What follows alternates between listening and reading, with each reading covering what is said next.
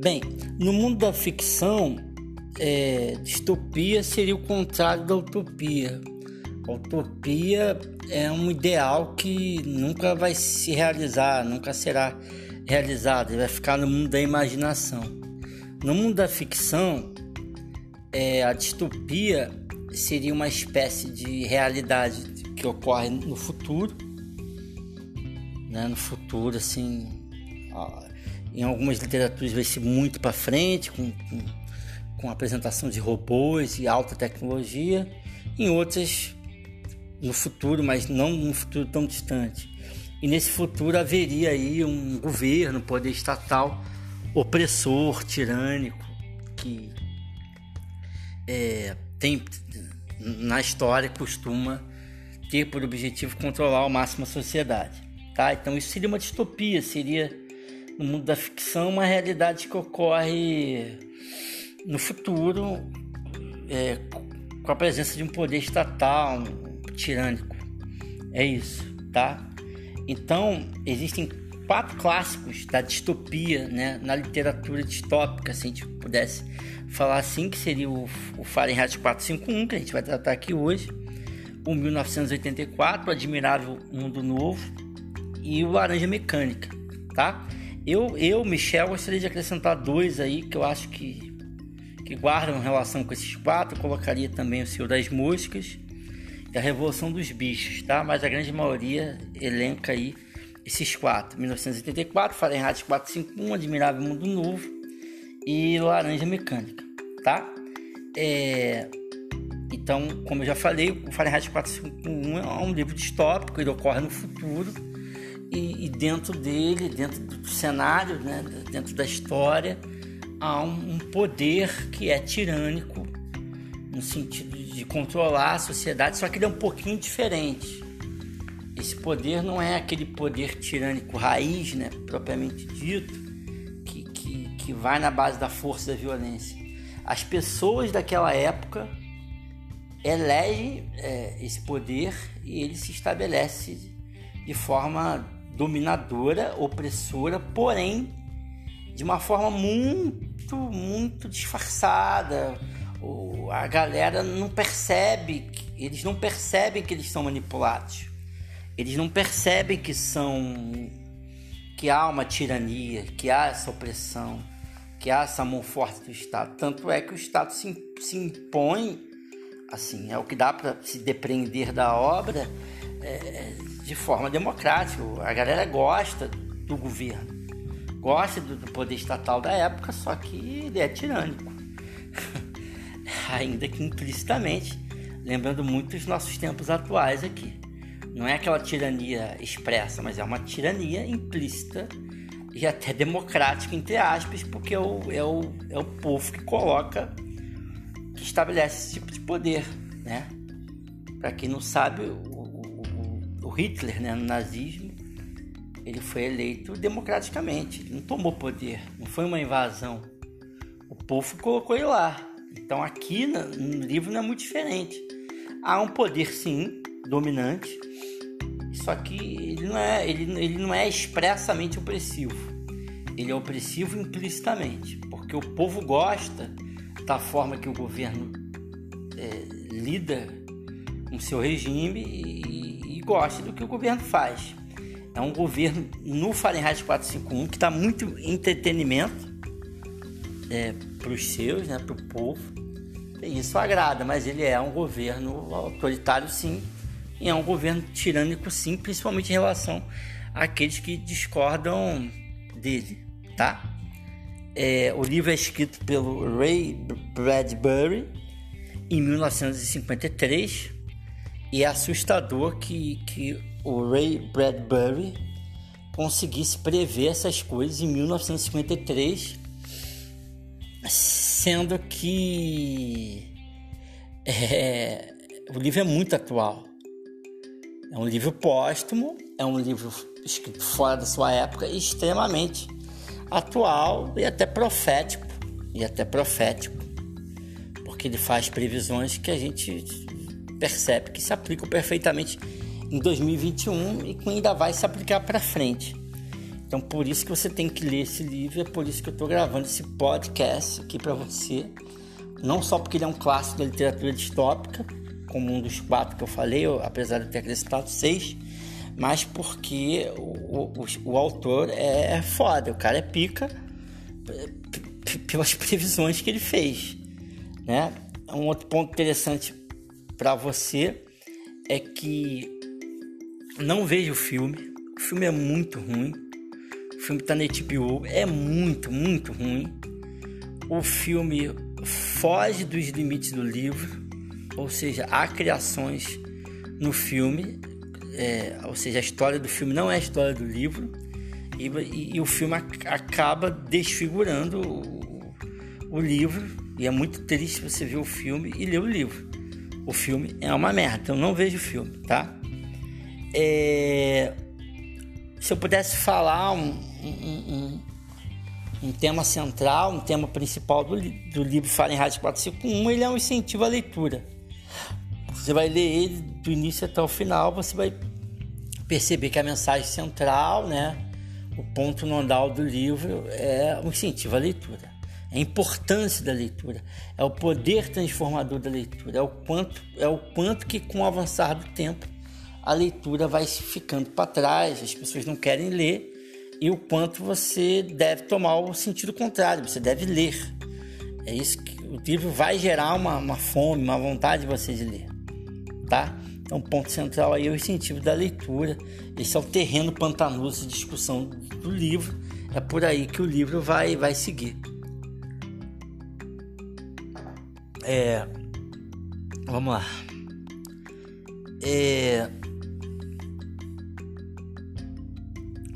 o, o livro, o personagem principal do livro é o Montag, que é um, que é o personagem principal, ele é um bombeiro, né? Então a história do livro é o seguinte: nessa época, é, você não poderia mais ler, a leitura era proibida. Então qual era a função do Montag? O Montag era um bombeiro, tá? Era um servidor público, era um bombeiro ele tinha uma equipe dele lá, levava a vidinha dele lá e eles recebiam denúncias, né? Então, hoje, por exemplo, na nossa época, o bombeiro serve para apagar o fogo, óbvio. No livro, né, nessa distopia, o bombeiro serve para tacar fogo nos livros. Então, ele recebe denúncias. Ó, fulana de tal tem livro em casa. Aí bombeiros vão lá com as suas mangueiras e ligam as mangueiras ao invés de sair água, sai fogo. Eles tocam fogo lá nos livros, na casa das pessoas. E tá tudo certo. Ou seja, nessa, nessa história você não, não, você não pode. Você não pode ler. Quem tiver livro em casa, o bombeiro vai lá e taca fogo nos livros. tá? É, então, assim, então ele leva, o Montag leva uma vida assim muito, muito na dele. Ele tem uma esposa. É, a esposa dele é uma pessoa que só quer saber de televisão. Então, dentro da casa do. Não só da casa do Montag, mas na casa dos personagens dessa história, desse, desse livro, é, todo mundo tem televisões espalhadas no quarto e as pessoas têm todo tipo de entretenimento que você possa imaginar. Então, tem entretenimento de você falar com pessoas do outro lado da tela, é, de você ver o que essas pessoas fazem. Tem tipo BBB, que você fica lá vendo o que as pessoas fazem, interage com outras pessoas. Então, nesse mundo aqui, nesse cenário, é, o que mais tem é entretenimento. A palavra-chave é entretenimento. E por, e por qual razão e por qual razão é, era é, proibido, os livros eram proibidos, porque o pessoal entendia que o livro causava conflito, tá? Então toda vez que alguém pegava um livro para ler, a sociedade pensava e esse ato de pensar ele causava conflito, ok? Então a sociedade, na opinião do, do governo, do poder estatal da época, ela ficava mais melancólica, ficava mais depressiva, ficava mais triste, ficava mais conflituosa, ficava mais em dúvida. Isso era ruim para o governo, porque na medida que as pessoas liam, elas questionavam o governo. Então o governo da época não, não queria isso. Não queria que as pessoas ficassem questionando, que, que ficassem criando problemas, ficassem dizendo que, que discordavam daquilo. Então, o que, que, o, o que, que o governo começa a fazer? Ele começa assim: olha, se o livro traz conflito, se pensar traz conflito, se pensar traz melancolia, traz angústia, traz dor, os caras vêm aqui enchendo o saco, eles querem, porra, eles querem questionar. Vamos banir os livros, cara. Vamos sugerir essa ideia, essa ideia para a galera. Se a galera abraçar, a gente tira os livros do circuito. E foi exatamente isso que aconteceu no livro. É, todo mundo meio que, que, que concordou com a ideia do governo de que o livro era ruim, porque o livro trazia conflito, né? E, e, e, e o entretenimento não. Então a gente vai ver no livro que tem muito programa de TV, né? E é legal, porque vai ter tipo, a gente lembra aqui hoje, assim, do, do Luciano Huck, né? Do Caldeirão do Huck, do Jogo de Perguntas, Show do Milhão da SBT. E lá também. Então, assim, tinha esses entretenimentos. E quanto mais entretenimento, mais o povo gostava. E isso estava muito bom, né? É, e o livro ele ia por, por outro caminho. Então, por que a gente não faz uma sociedade que que se diverte mais, que relaxa mais.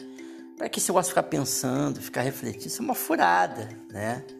Isso é uma furada. Então, é, meio que o livro é extirpado e a palavra-chave é.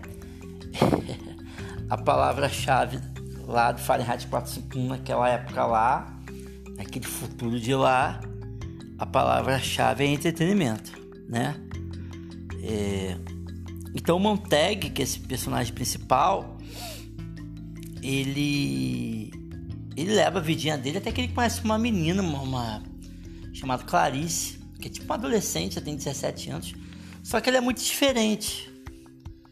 Ela ela fala coisas assim muito diferentes. Isso gera uma curiosidade de Montag, esse bombeiro. E Clarice ela começa a mostrar coisas pro Montag que ele não tinha percebido. Então ela começa a mostrar para ele assim: Poxa, você não percebeu que aqui tem uma flor, aqui tem um sol, você não, não percebeu que, que tem a natureza, que tem. Olha esse, esse pássaro. Então ele, ele, o Montag ele começa a conversar com a Clarice, assim, por um acaso esse encontro. E ele começa a perceber que a Clarice tinha muito conteúdo, a Clarice era diferente das outras pessoas. As pessoas só queriam saber de entretenimento. Tá? Já estou avisando que tem spoiler, tá, gente? Tem spoiler do livro todo. Então, é, se você chegou até aqui e, está preocupado com spoiler, é melhor você parar, porque daqui para frente é só spoiler, tá? Então ele, se você quiser desistir, para por aí, volta daí, porque daqui para frente é só spoiler. Então ele conversa com a Clarice, é, e a Clarice começa a mostrar coisas da realidade para ele que ele não conseguia enxergar. Então o Montag vai para casa começa a pensar na Clarice. É, é, não, não, não, não no sentido de como ela se fosse. Se, não apaixonado por ela, mas perturbado pelas coisas que ela fez ele pensar. A Clarice, vocês vão ver no livro, ela, ela vem de uma família que, que guardava livros em casa.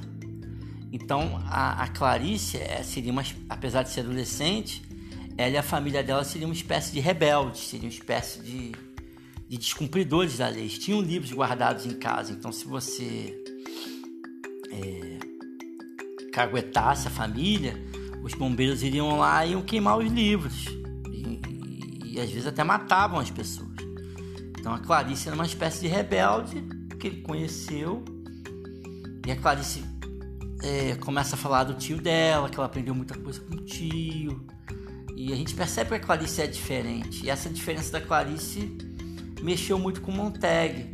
Tem até um trecho do livro que ele fala assim: é engraçado, quando eu estou aqui conversando com você, eu sinto vontade de ser pai, como se, se você fosse uma filha, né? Porque ela é uma adolescente. E isso é um dos erros do filme, porque no filme eles apresentam a Clarice e o Montag como se fosse um casal, né? Eles têm uma relação. Achei péssimo isso que o filme fez. E no livro não tem relação de casal nenhuma. O Montag é, é bem mais velho, a Clarice é uma adolescente. Ele tem um sentimento meio que de pai por ela, um pai que é surpreendido por seu filho. Um pai que é surpreendido por coisas que o filho mostra e às vezes o pai não passa a enxergar naquele momento ele não conseguia enxergar antes. Uh, então ele fica muito surpreso com a Clarice. A Clarice muda completamente a vida do, do Montag. E o Montag fica perturbado né? Até que um dia o Montag descobre que a Clarice e a família dela morreram.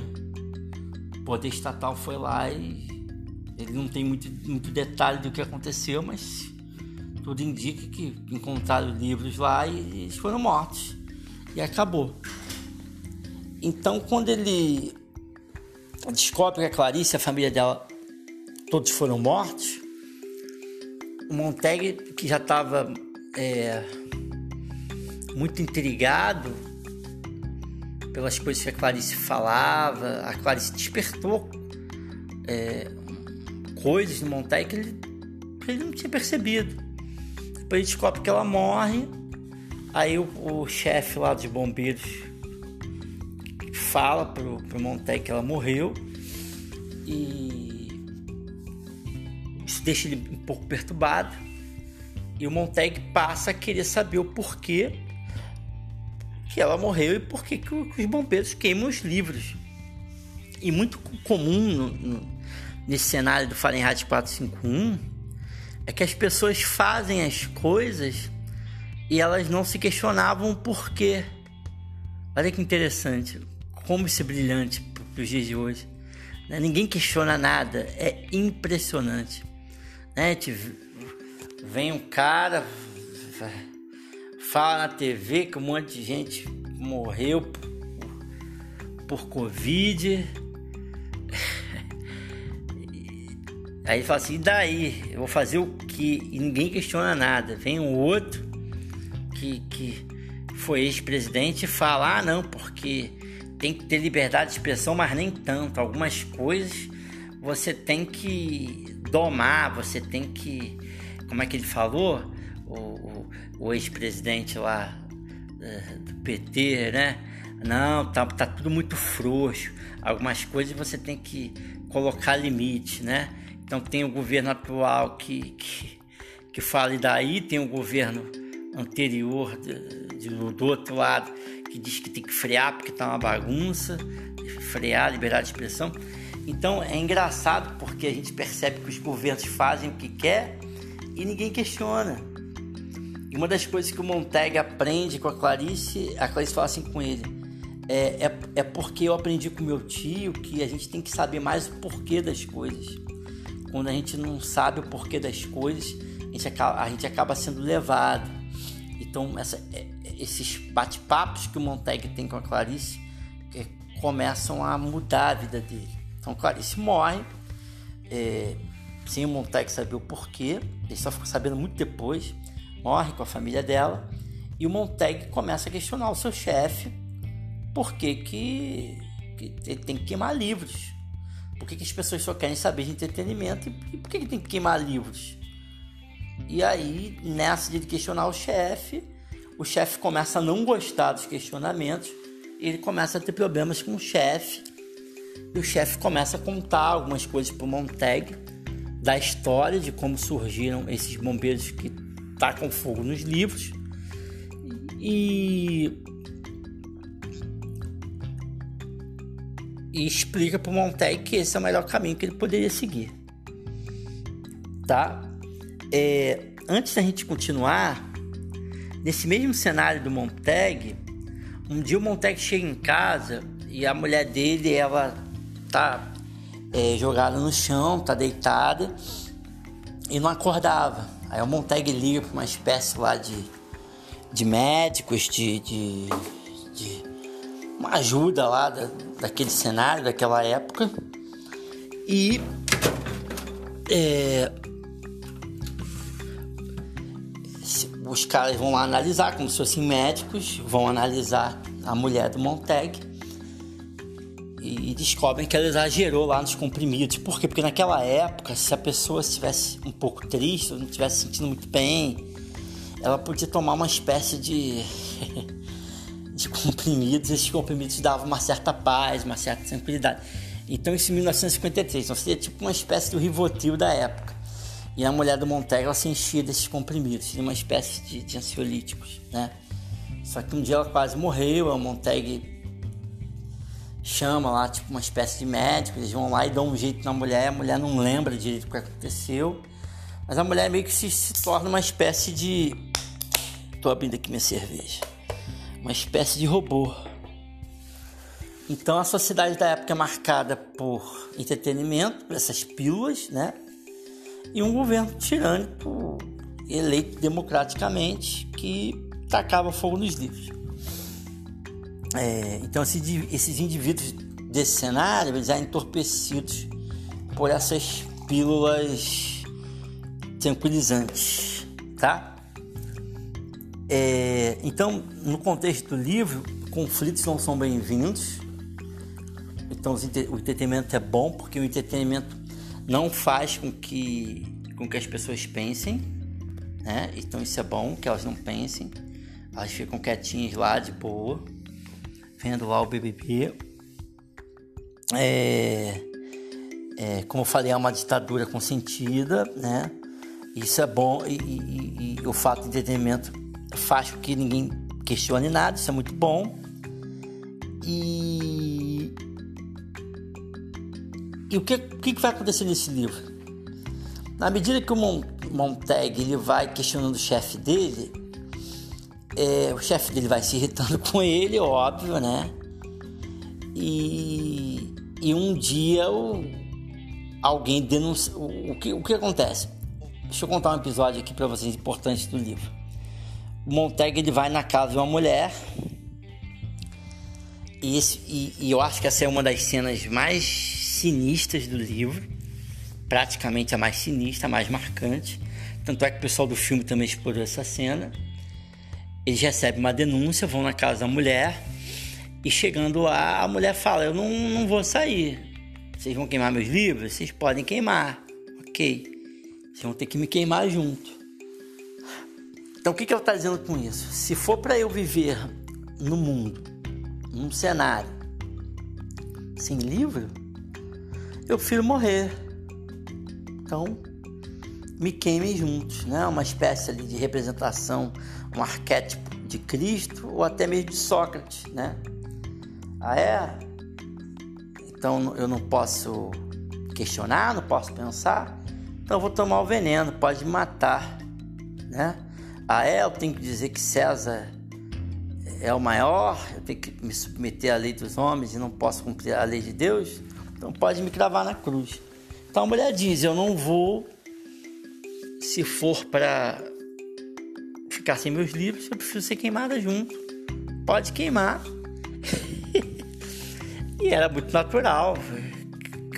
O livro não deixa explícito, mas acho que foi isso que aconteceu com a Clarice, com a família dela. Chegaram lá para queimar, deve ter queimado todo mundo. E queimaram essa mulher aí, que ela disse que não queria sair. Ela disse que não, não Pô, vai queimar o livro, me queima junto, porque eu vivo eu não fico. Se eu para viver sem livro, pode me queimar, mas bobeira, tá bom. Vão lá e queimam a mulher. E essa cena é marcante, isso fica na cabeça do, do Montag ele enche o saco do chefe dele, porque ele, ele quer saber o porquê que, que, tem, que os bombeiros queimam os livros, que ele não aceita essa ideia. O chefe dele explica mais ou menos a historinha do porquê o Montag não se convence e o Montag, certa vez, ele começa, ele, ele vai numa casa pegar, pegar um, um livro, perdão, queimar livro e ele guarda o livro. Aí ele começa a guardar livro, começa a malocar livro dentro de casa, até que alguém denuncia o Montag e o chefe dele chega para ele, Montag, tem uma missão, vambora. Aí quando eles chegam, eles vão para casa do próprio Montag. Aí o chefe dele dá uma zoada nele, ó, quem diria, né? Chegou teu dia, alguém te, te denunciou, quem denunciou foi a própria ex a própria ex-esposa não, perdão, a esposa do Montag. E aí tem um, um trecho é, é, é difícil do livro, difícil no sentido de duro, né? Porque ele era casado, mas ele descobre que ele não conhecia a esposa dele, a esposa dele denunciou ele, ele fica. ele entra em conflito é, no livro. Poxa, mas minha esposa me denunciou, ele fica numa negatória, ele não quer assumir. Ele não quer assumir que a esposa o denunciou, mas foi a esposa que denunciou ele. E aí ele. e aí é, é, eles começam a queimar a casa do Montec, só que ele. Eu tô resumindo muito, tá? Ele consegue fugir, tá? E aí ele se encontra com um grupo de rebeldes na floresta, quando ele tá fugindo. Tô resumindo muito. E, e qual é desse grupo de rebeldes? Eram ex-professores de universidade, ex-intelectuais, ex é, ex-professores de literatura, ex-engenheiros, ex alguma coisa, ex alguém que tinha uma formação científica de alguma área que desistiram de viver na sociedade, foi viver no mato, foi viver na floresta. E eles tinham um acordo muito interessante entre eles, que era o seguinte: é, eles decoravam os livros. Por quê? Porque eles entendiam que era, que era contraproducente e até arriscado eles, eles, eles estarem com livros, porque eles estavam sempre fugindo. Então, como é que eles iam arrastar os livros? Então, o que, que eles faziam? Cada um escolhia um livro para decorar. Então, por exemplo, aquele bando ali tem 30 caras, cada um decora um livro. Então, é, um era um eclesiastes da Bíblia, o outro era Alice no País das Maravilhas, o outro era 1984, o outro era o Terror, o outro era o, o, o, o, o Spinoza, que eles até citam no livro, o outro era o Nietzsche. E, então eles iam dividindo o seguinte: cada um iam decorando certas obras. Por quê? Porque eles acreditavam que, que no futuro, né, esse governo opressor poderia acabar e se acabasse eles iam poder passar para papel tudo que eles guardaram na memória. Então cada pessoa era um livro. Então o João era o livro de Machado de Assis, por exemplo. O, o, o, o Roberto era o livro do José de Alencar, o, outro era o Rubem Alves.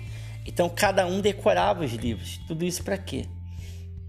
Para que no futuro, se tudo desse certo, eles iam poder escrever no papel e publicar esses livros se as coisas dessem certo, né? Então, não sei se eu já falei, falo aqui de novo, o 451, por que que é Fahrenheit 451? Que essa era a temperatura ideal para é, se poder colocar, é, é, é, a temperatura ideal do fogo ali para você poder queimar tudo, tá? Então o Montaigne se junta a esse grupo de rebeldes e cada um tenta decorar os livros que tem para preservar as memórias desse livro tá? Então, como eu falei, é, o tema central do livro é o incentivo da leitura, o quanto a leitura é transformadora, o quanto a leitura é importante e fazendo crer que o futuro do universo está na leitura, que quem poderia salvar o universo seriam aqueles que leem, né? porque só a leitura, só o questionamento poderia fazer com que as coisas fossem melhores, as coisas progredissem, as coisas andassem. É, o que eu achei legal do livro é que o livro é muito atual e o livro ele faz você refletir muito. Por exemplo, eu agora não mais, mas eu sempre andei muito de metrô. É, e, e no metrô é possível que, que você leia. Não, o metrô não, não, balança tanto, não mexe tanto. Eu sou maluco. Hoje eu só pego um ônibus praticamente. Então, eu leio no ônibus, mas eu sou louco. Só eu. Todo ônibus que eu entro, só eu leio. todo mundo mexe no celular, mas eu olho, você faz questão de olhar, só tem eu com livro. Mas no metrô, isso, isso às vezes eu ficava pensando assim, poxa, no metrô dá, dá para mais gente ler. Mas é muito raro, é muito raro. Ainda que no metrô, geralmente quando eu ia para o trabalho, geralmente é só eu que estava com livro, a maioria no celular. Às vezes, muitas vezes, tá pessoal? Muitas vezes tinha uma outra pessoa lendo também, mas era muitas vezes, a maioria não lê. Então, o, o livro do, do Ray Bradbury ele é super atual porque ele demonstra o quanto as pessoas cada vez mais só querem saber de entretenimento, Netflix, televisão, internet, WhatsApp, Instagram e as pessoas não querem mais ler. E na medida que elas não leem, elas vão ficando cada vez mais bitoladas e manipuladas pelo Estado, pelo, pelo poder central e elas não têm capacidade nem senso crítico de questionar. É impressionante. Então a mensagem do livro é: se você quiser salvar, fuja com os rebeldes, né? Tem a música do Iron Maiden, fuja para as colinas, né? fuja para as montanhas. Aqui é fuja para a floresta, ou seja, se você se você ler, você vai ser o grupo, vai, vai pelo livro estaria no grupo dos rebeldes e moraria fora da cidade, fora dos olhos da polícia, do poder estatal e viveria à margem. Então, quem lê vive à margem. Né? E o legal desse livro é que quando você acaba, você fica com mais vontade de ler.